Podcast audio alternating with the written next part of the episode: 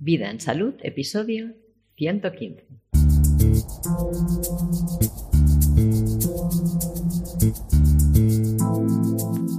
Microbiótica, ayuno y detox.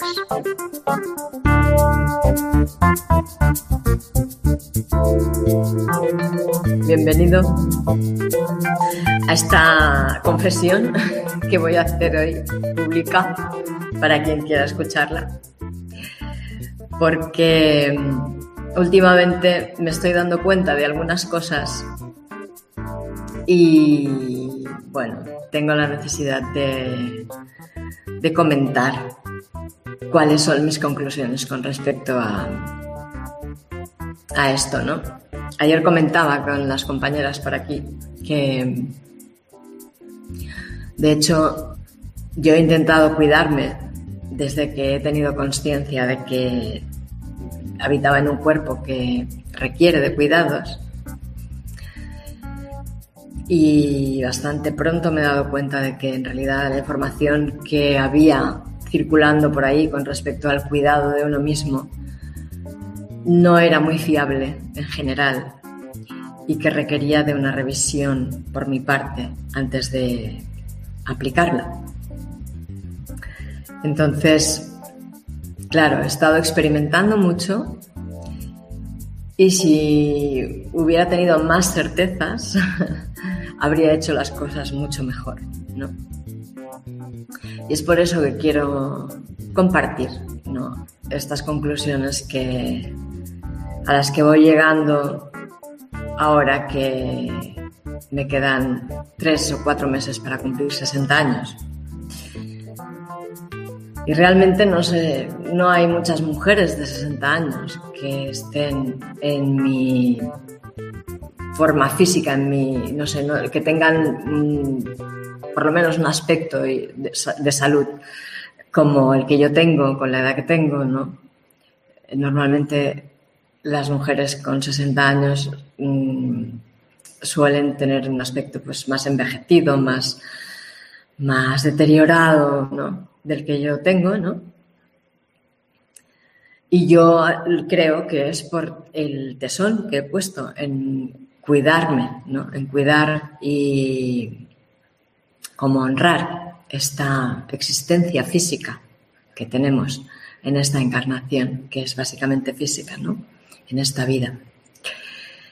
Pero sí que me he dado cuenta de que, bueno, además de, digamos, cada vez que atentas contra tu salud, esto tiene un precio, pasa una factura. Cada vez que no descansas las horas que tu cuerpo necesita, esto tiene una consecuencia. Cada vez que ingieres tóxicos, tiene una consecuencia.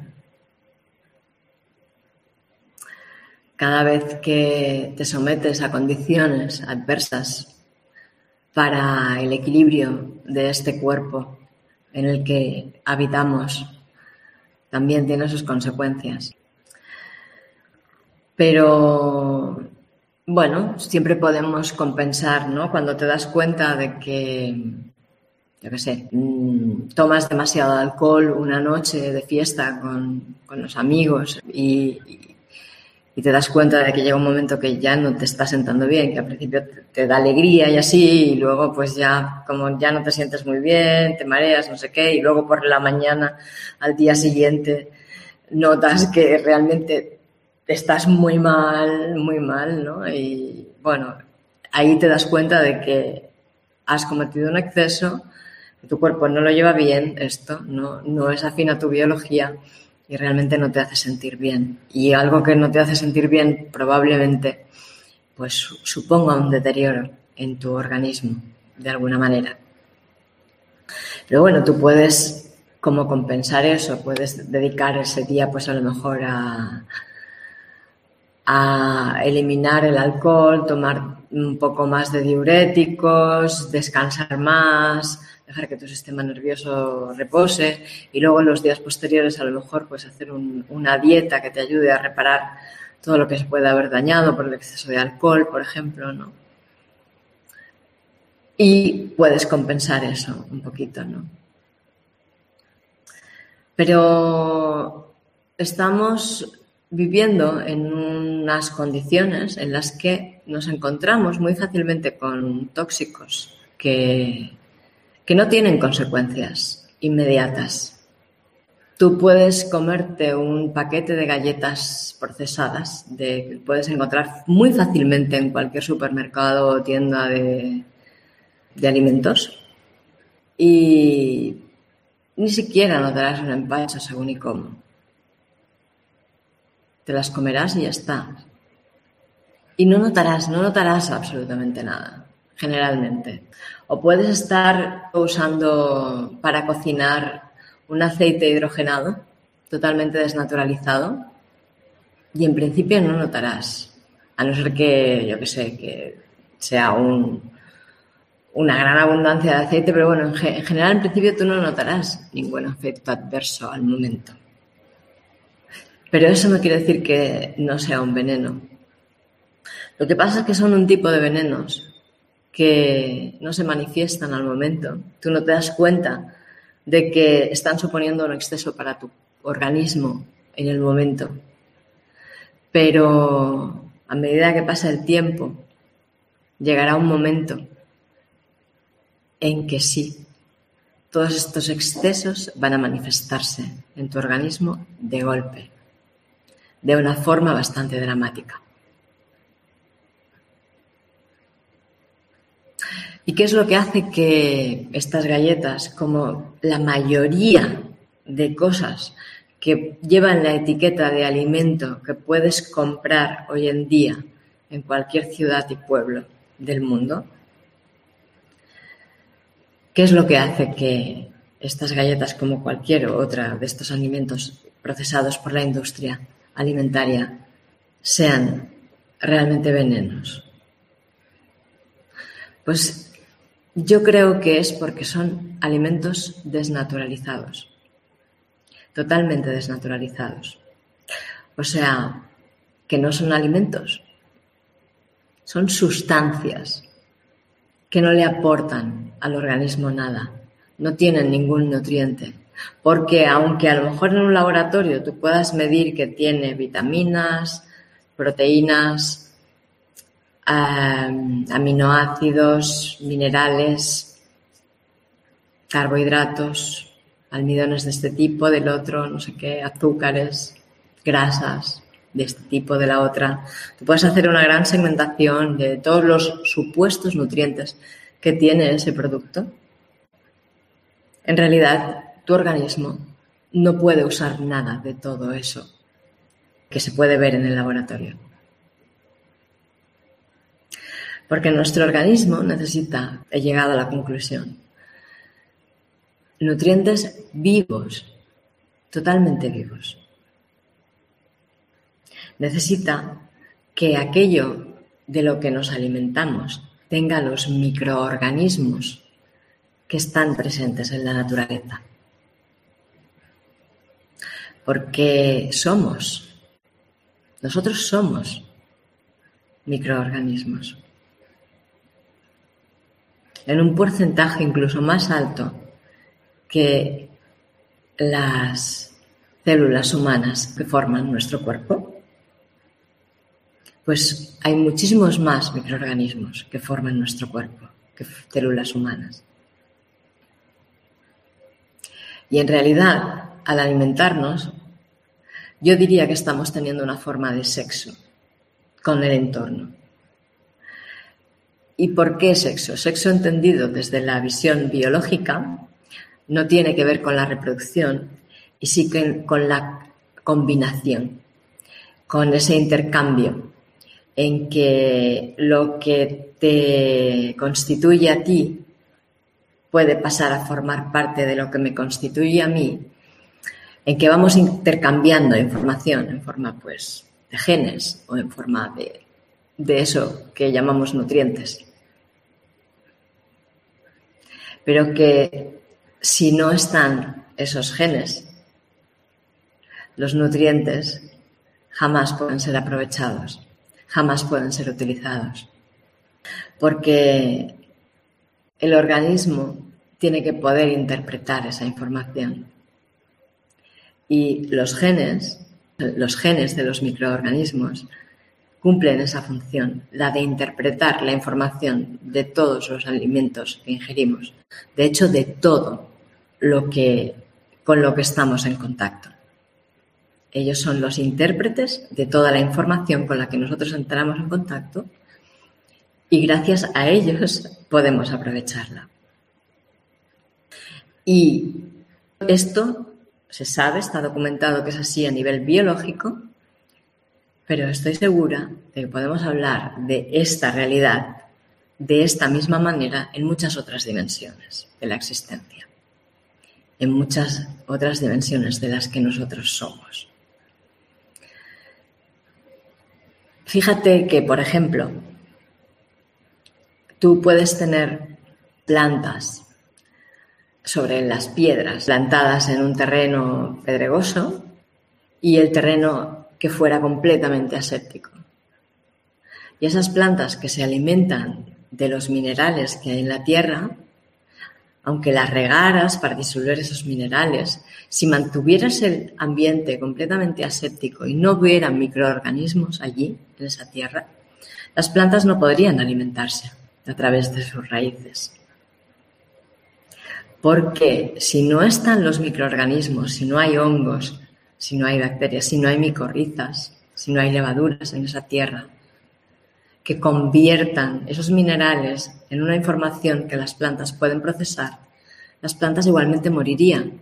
Tendrían minerales, tendrían la tierra, tendrían el agua, pero morirían, no podrían aprovechar nada de todo eso. Entonces, nosotros estamos viviendo en, un, en una realidad en la que realmente nutrirte realmente con los nutrientes que necesitas es cada vez más complicado. Porque gracias a la validación de la teoría de Pasteur tenemos abierta una guerra contra los microbios. Y después de toda esta puesta en escena que ha habido con el virus quimera que ha sido inoculado a la población. Al menos yo lo veo así. Todavía más, todavía se exige que haya más esterilización en los ambientes. Relativamente, ¿eh? porque paseas por una ciudad grande, sobre todo ahora en verano, y pasas por el lado de un contenedor de basura orgánica o no orgánica, es igual. Y aquello da cualquier tipo de asco pero tienes que llevar mascarilla y tienes que estar higienizándote las manos con gel y todo tiene que ser muy aséptico. Y cada vez es más estéril todo. Cada vez se tiende a mayor esterilidad, cuando también se sabe que en los ambientes más estériles es cuanta más resistencia se tiene al equilibrio, más fácil es que se establezca una infección en ambientes totalmente estériles. Porque al final lo que nos mantiene en equilibrio a nivel biológico es la existencia de toda la diversidad microbiana. Y ellos tienden a equilibrarse, esos, los microbios, ¿no? los microorganismos, se equilibran los unos con los otros. Es complejo esto y me gustaría poder explicarlo bien. Es así como funciona. Los microorganismos tienen una capacidad de intercambiar información entre ellos enorme y una capacidad de mutar también enorme. Y los científicos que les gusta aseverar cosas y sentar cátedra podrán decir, yo qué sé, la microbiota tiene que ser tiene que estar constituida por este tipo de microbios en tanta cantidad, este tipo de otros microbios en tanta cantidad, este tipo de otro por tanta cantidad, este tipo de hongos por aquí en tanta cantidad. Podrán hacer esto, pero siempre va a ser falso, porque precisamente la vida está en constante transformación, en constante cambio siempre. Y entonces la única forma que tenemos de saber, siempre lo he dicho, que Nadie sabe cómo funciona nuestro organismo porque jamás se han podido reproducir las exactas condiciones de nuestro organismo en un laboratorio. Porque cualquier proceso que se da en el organismo, en cuanto tú lo intentas reproducir fuera de él, ya no tiene las mismas condiciones. No va a ser lo mismo. Así que no sabemos, nadie sabe en realidad. Se deduce, se imagina, pero en realidad no se sabe. Pero sí, si observamos cómo funciona en la naturaleza, sabemos que es, así, como yo te estoy explicando ahora, que cuando hay una cepa, que se llama, un, como sería una raza, una especie de microorganismos que están en poca cantidad y se dan unas circunstancias que requieren de que haya más de esta especie de microorganismos, algo sucederá en el entorno que hará que esa cepa se reproduzca en más cantidad y en más velocidad. Por ejemplo, lo que te decía, ¿cómo vamos a aumentar la capacidad reproductiva de esa cepa microbiana? Pues uno de, los, de las especies que hay en convivencia con ella empezará a alimentarse de algo nuevo que no había usado nunca para alimentarse y empezará a, a excretar una sustancia que sirve de alimento a esta cepa, por ejemplo. Y si hay alguna cepa que se esté alimentando de lo mismo que esta especie que necesitamos que se reproduzca con más velocidad y en más cantidad, pues aparecerá otra especie que a lo mejor se alimente de lo mismo, dejándole menos cantidad de comida. O la especie que excretaba el alimento de esa especie dejará de, excretar, se alimentará de otra cosa y dejará, dejará de generar ese alimento para esas otras. En fin, digamos, irán como reequilibrándose y constantemente en movimiento, adaptándose a las circunstancias y necesidades de ese medio que es nuestro cuerpo, que es nuestro organismo. Por eso es muy importante que nosotros tengamos esa libertad y esa capacidad de intercambiar con el medio microbiano constantemente. Por eso es el medio microbiano el que tiene capacidad de nutrirnos y de mantenernos en equilibrio. Por eso, cuando la industria alimentaria creó la ficción de que la leche fresca, recién ordeñada, o sea, la leche mm, de vaca sin hacerle ningún proceso, era venenosa, era muy tóxica, perdimos uno de los más importantes alimentos que tenía la humanidad, uno de los más importantes generadores de intercambio microbiano, porque lo que hace la vaca a nivel biológico es magia, es absolutamente magia. Tiene capacidad de, regeneración de un ecosistema tan grande, el, proceso de vida de una vaca o de un toro, y la leche que genera, no solo la vaca, cualquier mamífero, ¿no? Pero la leche es un alimento que tiene unas cualidades impresionantes precisamente a nivel del intercambio microbiano. Y empezamos con la leche. Yo no sé si en todos los países es lo mismo, pero aquí en España está prohibido comercializar cualquier producto lácteo que no esté procesado previamente. No puedes encontrar mantequilla procedente de la leche cruda, toda está pasteurizada o sea, sometida a alta temperatura para matar precisamente esos microorganismos que son los beneficiosos que tiene la leche, el beneficio más grande que tiene la leche, ese intercambio microbiano que necesitamos para mantenernos nosotros en equilibrio, nos lo han prohibido, nos lo han vetado a través de la leche, pero no solo de la leche, porque cuando entras a comprar a un supermercado o a cualquier tienda de, de alimentos, lo que encuentras son alimentos todos pasteurizados, todos esterilizados, todos sin componente microbiano. Y nos dicen que esto es porque podemos enfermar, porque los microbios son muy peligrosos. Pero en realidad es porque si almacenas mucho tiempo un alimento con todos sus microorganismos, los microorganismos van a cambiar esas cualidades de ese alimento y cuando tú vayas a comprarlo tú no lo vas a reconocer como eso que estás comprando. Es una cuestión comercial, no es una cuestión de salud. Así que, ¿qué pasa? Que al final lo que usamos para alimentarnos no nos alimenta, no nos estamos nutriendo. Somos generaciones desde que se impuso la industrialización en la alimentación que no estamos obteniendo los nutrientes que necesitamos. No estamos teniendo con el medio el intercambio necesario para podernos mantener en equilibrio y bien nutridos. Así que estamos débiles, somos débiles todos. Cuando yo era pequeña ya era así. Ya la generación mía de los que tenemos ahora 60 años, ya no pudimos beber leche de vaca. Y los que tenían la suerte de poder comprar leche de vaca, extraída de la vaca, que no venía embotellada, les habían programado creyendo que era mala y era infecciosa y les hacían hervirla previamente para tomarla. Cuando ancestralmente la leche de la vaca siempre se ha tomado dejándola fermentar uno o dos días previamente antes de ingerirla, que e iniciara su proceso de convertirse en queso.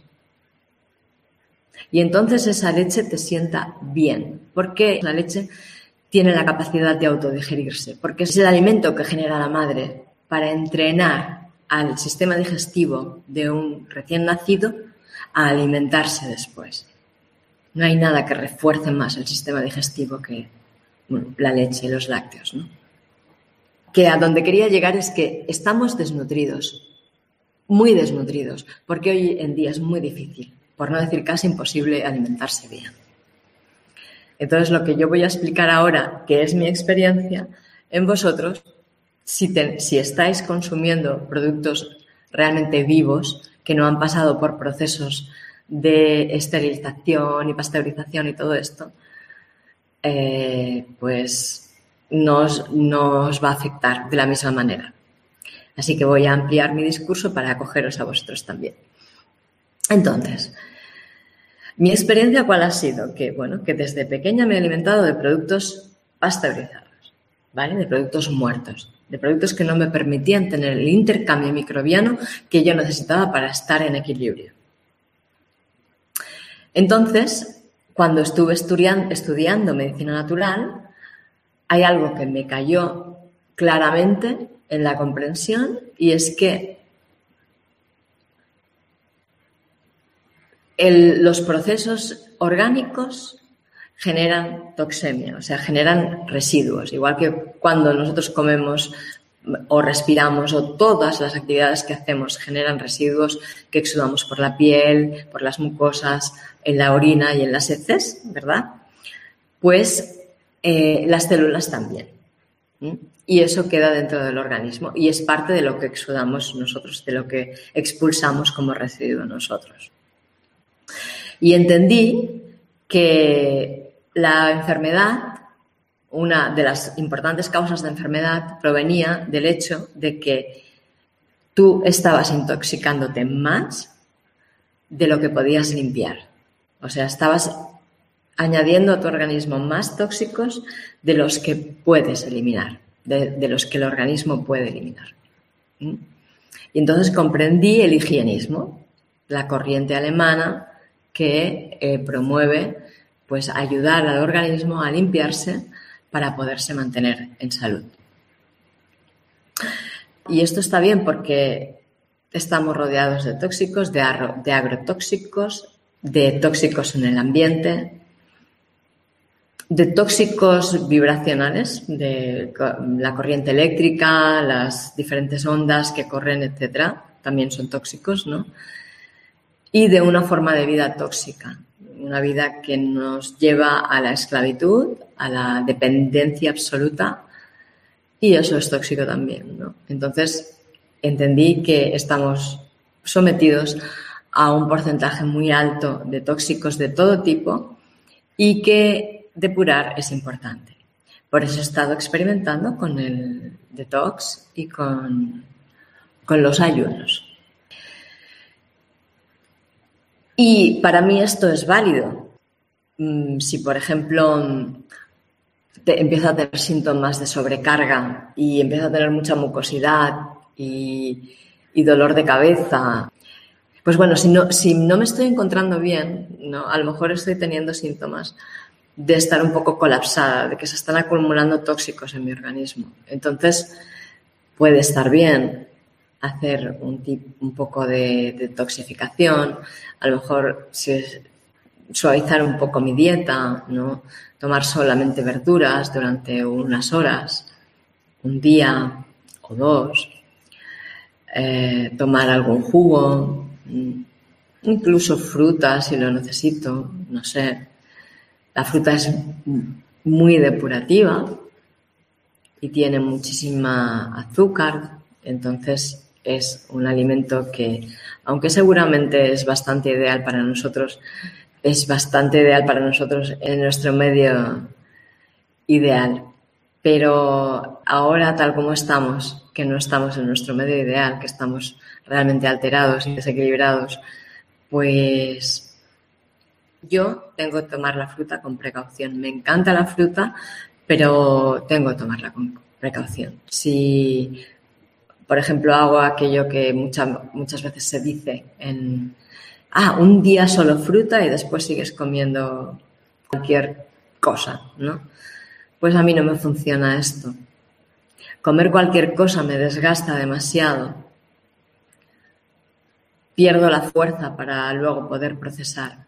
Y la fruta hace que mi organismo tenga crisis depurativas, que se llama. Depure demasiado y mis órganos de eliminación se sientan forzados y demasiado mm, cansados para, para poder hacer ese proceso bien, ¿no? Y entonces, mm, yo por lo menos en mi vida, durante un tiempo, estuve casi, como se puede decir, casi obsesionada con el tema de la depuración, de la detoxificación. Y me olvidé de lo importante que es la nutrición porque si yo estoy bien nutrida, yo tengo suficiente energía para poder llevar bien esos procesos de, desintoxicación, de depuración. Pero si no tengo suficiente energía, estoy forzando mis órganos vitales, los órganos que se ocupan de eliminar y depurar. Y esto al final tiene sus consecuencias. Estar forzándolos, ¿no? Pues, por ejemplo, mm, son muchas las personas que conozco que están, bueno, los seres, son muchos los seres que conozco que han estado experimentando mucho con el tema de, la depuración, del higienismo, los ayunos y así, que al llegar a una cierta edad han tenido muchos problemas con su dentadura, por ejemplo,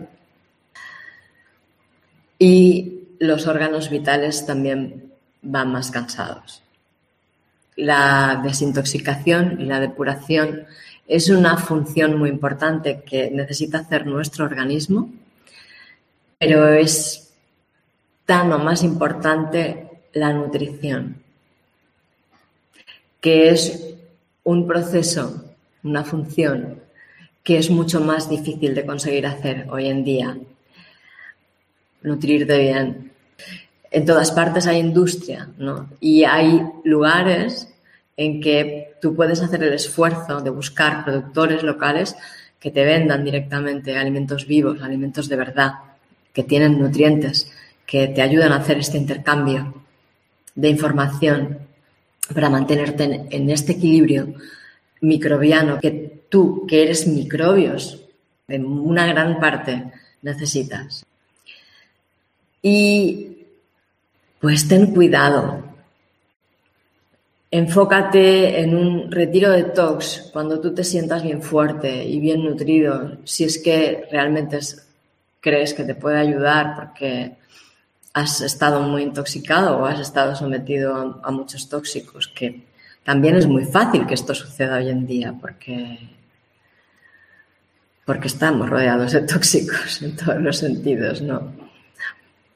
Pero desintoxicar, o sea, encontrar formas de desintoxicación es muy fácil. Requiere de un esfuerzo mucho mayor nutrirme que desintoxicarme por la, dificultad que tenemos hoy en día para hacerlo. todos los mensajes que recibimos, todos los inputs a nivel de la sociedad. Las madres llegan a creer que los alimentos que compran en el supermercado son alimento para sus hijos. Y estoy convencida de que si ellas supieran que no lo son, que realmente son tóxicos, porque son algo que no, no te, le sirve al organismo. Y si no le sirve al organismo, ¿qué va a hacer? Va a tener que procesarlo para eliminarlo directamente sin obtener nada de ello. O sea, va a ser un, algo que desgaste el organismo, que le obligue a trabajar sin darle nada a cambio, que le obligue a sacarlo afuera mediante los órganos de eliminación y de depuración sin darle energía a cambio. Esta es la dicotomía que estamos teniendo hoy en día. Mm. Por eso mm, hay muchas culturas ancestrales que tenían el hábito de la fermentación, que además de ser un, un sistema de conservación natural muy eficiente y muy eficaz, ayuda a que haya este intercambio de información microbiana a nivel del microcosmos que somos y que nos rodea.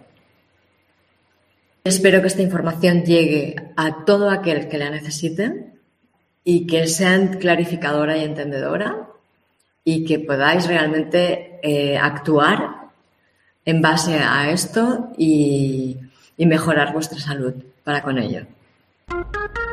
Si tenéis alguna pregunta podéis hacerla en los comentarios o escribirme. Si quieres mantenerte al día de todo lo que vamos haciendo en nuestra escuela Sendero Ikigai y en nuestro proyecto Sendero Ikigai puedes eh, suscribirte en vidaensalud.es barra suscripción porque estamos en proceso de transformación. Empezamos como Vida en Salud y ahora estamos migrando, nos estamos transformando en esa comunidad microbiana, en esa comunidad viva que está empezando a ser Sendero Ikigai.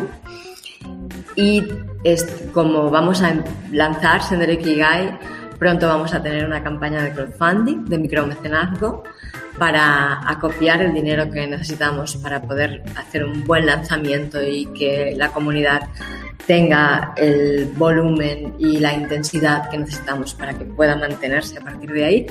Así que si te interesa conocer cómo va a ir la campaña de crowdfunding, que vas a tener recompensas muy interesantes para formar parte de la comunidad con muchas facilidades, puedes eh, suscribirte en senderoikigai.com y allí puedes rellenar el formulario y recibirás el lanzamiento de la campaña de las primeras y, podrás acceder a las mejores recompensas si te parece una buena idea. Hasta la próxima, muchísimas gracias, un verdadero placer estar con vosotros esta tarde.